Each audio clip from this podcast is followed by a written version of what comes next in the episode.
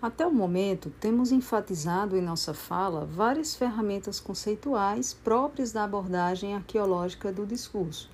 como enunciado, discurso, formação discursiva, prática discursiva, regras do discurso, dentre outras, mas que não foram devidamente problematizadas. Então, empreenderei esforços no sentido de fazer isto neste e nos próximos episódios com o objetivo de esclarecê-las aos nossos ouvintes. Neste episódio, especificamente, reservarei um espaço maior para problematizar a concepção de enunciado a partir da leitura do livro Arqueologia do Saber de Michel Foucault. Então vamos lá. No que diz respeito ao enunciado, Foucault nos informa que não se trata de uma unidade do mesmo gênero da frase, da proposição ou do ato de fala. O enunciado para Foucault não é uma estrutura, mas uma função que cruza um domínio de estruturas e de unidades possíveis e faz com que apareçam com conteúdos concretos no tempo e no espaço. Sendo assim, no entendimento de Foucault, o enunciado não deve ser confundido com um sintagma nominal, tampouco ser reduzido a um nome de um autor que mantém alguma relação com o objeto de sua designação ou mesmo está relacionado ao índice de recorrência com que determinado nome ou sintagma linguístico aparece no tempo e no espaço. Então, de um lado, nem a relação entre o enunciado e o que ele enuncia pode ser confundido com a relação significante e significado, proposição referente, nem, por outro lado, o enunciado deve ser entendido a partir do índice de recorrência com a qual ele aparece em determinada ordem discursiva. O enunciado pode aparecer uma única vez, sem, contudo, deixar de exercer sua função, desempenhando no meio de outros enunciados seu papel, ao mesmo tempo neles se apoiando e deles se distinguindo. Isto significa dizer que a existência do, enunciado é atrelada a um princípio, o princípio da diferenciação, que na concepção de Foucault diz respeito ao referencial que todo enunciado requer para se realizar. Sabemos, entretanto, que, embora o enunciado esteja sempre apoiado em um conjunto de signos, não há qualquer identidade entre ele e as unidades de cunho gramatical, lógico ou linguístico razão pela qual o enunciado não deve ser confundido com quaisquer séries de elementos linguísticos, visto que quando me refiro ao sujeito do enunciado, não é ao autor da formulação que me atém, pois a relação que o enunciado estabelece com o sujeito da enunciação deve ser entendida no limite de uma função, por ambos ocupados na formação discursiva. Então vejamos, a noção de função pressupõe a ideia de correlações estabelecidas no limite de cada formação discursiva. E é claro que a natureza das correlações propostas pela análise arqueológica do discurso não são iguais àquelas presentes nos atos de fala, nas composições das frases, das proposições. Diferentemente destas, a função ocupada pelos enunciados nas formações discursivas são definidas pelas regras que cada prática discursiva aciona em determinado discurso. Sendo assim, todo e qualquer enunciado terá sempre outro enunciado como correlato. E nesse caso, a correlação aparece como condição de existência do próprio enunciado. Um outro aspecto que nos ajuda a conhecer o conceito de enunciado está pautado no entendimento de que ele não existe deslocado de um domínio associado. Portanto, não basta dizer que há um conjunto de signos vinculados a um suporte material, seja uma frase, uma proposição ou um ato de fala, para que possamos afirmar a existência de um enunciado. De acordo com Foucault, para que se trate de um enunciado, é preciso relacioná-la com todo um campo adjacente. Vale salientar que, também que, na perspectiva arqueológica do discurso, o campo associado, mediante o qual os enunciados se encontram articulados, não deve ser confundido com o contexto situacional de uma trama histórica. Isso porque a descrição dos enunciados se distingue da descrição de um contexto histórico a partir do qual se pôde emitir um sentido ou uma opinião. Sendo assim, é, não é explorando no plano da linguagem frases, proposições, atos de fala ou uma situação determinada que podemos encontrar o enunciado. O enunciado ele não se projeta diretamente sobre o que diz um autor, mas é delineado a partir de um campo enunciativo no qual assume uma posição e exerce um status estabelecido pelas relações possíveis que os enunciados integram na formação discursiva. Desse modo, por mais singular que seja o enunciado, ele não se encontra individualizado, livre, neutro e independente, porque está sempre integrado a uma formação discursiva.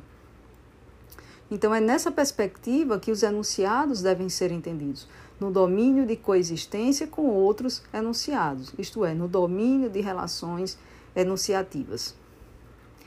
Além disso, o enunciado deve ser entendido como um acontecimento que não se repete, embora ele esteja sujeito a um regime de materialidade repetível.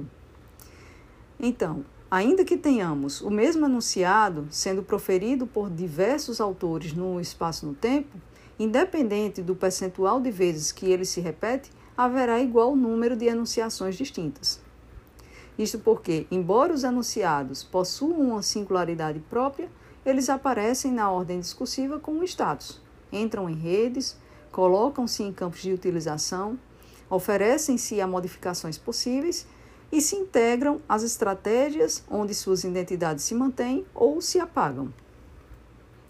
Sendo assim, o que pode indicar o aparecimento de um mesmo enunciado ou de um enunciado distinto em uma dada ordem discursiva não é a localização no espaço no tempo, tampouco os suportes materiais ou as equivalências entre eles, texto escrito, um texto-imagem, uma gravação, etc. Mas o esquema de utilização de regras de emprego que são colocadas em jogo para que se possa reconhecer a correspondência ou a diferenciação entre os enunciados. É nessa perspectiva que, quando nós buscamos conhecer o conjunto de enunciados articulados a uma determinada ordem discursiva, não fazemos no sentido de conferir destaque a determinados acontecimentos que teriam sido produzidos em uma dada época e que, através da descrição arqueológica, poderíamos apresentá-los na forma de lembrança. Então, quando nós reconhecemos que a materialidade do enunciado não é de natureza sensível, apresentadas sob formas empíricas que obedecem a um regime demarcado em um tempo e lugar determinados, entendemos então que o enunciado é dotado nessa perspectiva de uma materialidade diferente ao ser produzida e manipulada pelos sujeitos. Porquanto são estes sujeitos que se posicionam em determinada ordem discursiva e que, ao se posicionarem, produzem uma série de enunciados, cuja relação enunciativa é interdependente, um enunciado que remete a outros enunciados. Bom, por essa razão, entendemos também que a posição ocupada pelo sujeito em relação ao domínio de objetos sobre os quais se diz alguma coisa está sujeito ou está submisso a um sistema vertical de interdependência. Nessa medida, a coexistência dos enunciados, as diferentes posições que os sujeitos possam assumir e as estratégias discursivas, elas só existem porque são autorizadas por níveis enunciativos que lhes são anteriores, os quais, segundo Foucault, não se apresentam na formação discursiva de forma livre e independente, mas são estabelecidos conforme a determinação de certas regras, as regras discursivas. Para que fique melhor explicitado, vale salientar ainda que, por formação discursiva, devemos superar o entendimento desta como algo constituído por um bloco unitário de enunciados vinculados a um mesmo tema e assumirmos o entendimento desta como um sistema que determina uma regularidade de processos temporais que provocam mudanças nas regras de funcionamento dos próprios enunciados.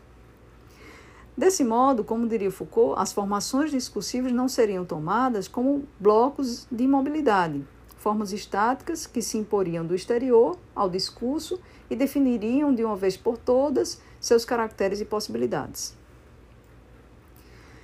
Ora, como sabemos, o sistema de formação discursiva não reúne tudo o que se possa aparecer mediante a manifestação de uma série de enunciados, o que implica dizer que a análise enunciativa se apresenta sempre de forma lacunar e incompleta. Em outras palavras, diríamos que a análise arqueológica de um determinado discurso não apresenta seus estados terminais, tal como um discurso acabado, mas explicita relações que se estabelecem entre os enunciados e o sistema de regras que teve de ser empregado na ordem discursiva para que houvesse uma mudança em outros discursos, constituindo assim novos objetos e estratégias, dando lugar a novas enunciações e a novos conceitos. Então, observemos que esta última reflexão aponta a existência de contornos particulares do que vem a ser uma pesquisa comprometida com a abordagem arqueológica do discurso, já que, como sabemos, não está comprometida com a descrição exata, a descrição precisa da totalidade dos enunciados, descrevendo um discurso sempre em aberto. Sendo assim, longe de analisar enunciados, tentando encontrar o pensamento de um sujeito ou um sentido não explicitado, o que buscamos, afinal, é descrever os enunciados, para daí encontrar as formas específicas de um acúmulo, e no livro Arqueologia do Saber, Foucault registra que, na busca pela descrição dos enunciados, devemos salvaguardar seus traços característicos, quais sejam a raridade, a exterioridade e o acúmulo. Estes traços constitutivos dos enunciados, quando vinculados à atividade do analista arqueológico do discurso, conferem-lhes um status de conceito, pelo que vale é, problematizá-los neste momento também, e também é importante para compreendermos melhor a noção de enunciado. Então vejamos, no que diz respeito ao aspecto da raridade dos enunciados, compreende-se que este repousa sob o princípio de que nem tudo é dito, registrado, constituído. Então, por mais numerosos que sejam os enunciados, eles estão sempre em déficit, apresentam-se de maneira lacunar no discurso. Em face disso, descrevem-se os anunciados no limite da exclusão de outros, o que não significa que devam ser tratados como se estivessem encobrindo outros enunciados ou como se por trás deles existisse um discurso não formulado ou contradizente. Entretanto, não nos cabe supor, com base nos enunciados manifestos, a existência de enunciados ocultos e subjacentes, pois cada um aparece no exato lugar a qual pertence e nele ocupa determinada função. Sendo assim, como afirma Foucault, não existe, pois, a propósito de um anunciado em reconhecer o não dito, cujo lugar ele ocupa, nem como podemos reduzi-lo a um texto silencioso e comum, mas, pelo contrário, que posição singular ocupa que ramificações no sistema das formações permitem demarcar sua localização, como ele se isola na dispersão geral dos enunciados. Bom, quanto ao traço da exterioridade,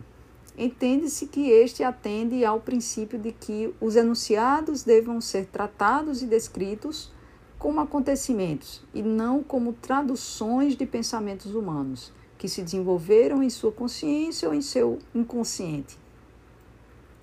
Como afirma Foucault, o domínio enunciativo não toma como referência nem um sujeito individual, nem alguma coisa semelhante a uma consciência coletiva, nem uma subjetividade transcendental. Por outro lado, esse traço de exterioridade dos enunciados remete à exterioridade da própria consciência temporal, isto é, à cronologia visível, que não se traduz como modelo de percurso do discurso analisado. Sendo assim, não se espera do analista arqueológico do discurso que ele descreva um discurso em uma sistematização cronológica de aparecimento de um determinado objeto ou fenômeno, porque não interessa tomar como referência a subjetividade individual de quem fala, mas o lugar singular que este ocupa em determinada ordem discursiva. Quanto à concepção de acúmulo, Foucault entende que os enunciados são sempre transitórios e mutáveis. Portanto, não estão nem poderiam aparecer de forma estática na formação discursiva. Isto significa que os enunciados devam ser descritos, analisados, numa perspectiva de acúmulo, porque não se encontram presos a uma situação de inércia, como se a ele bastasse a realização de uma profunda revisão de literatura e explicitação dos acontecimentos empíricos para torná-los conhecidos. Igualmente, por fim, deve-se considerar que a forma de acúmulo com que os enunciados aparecem nas formações discursivas não se processa como se fosse simples amontoados ou justaposições de elementos sucessivos, o que pressupõe pensar que os enunciados, pertencentes a diferentes formações discursivas, não se adicionam entre si da mesma forma, visto que cada um possui um modo singular de composição.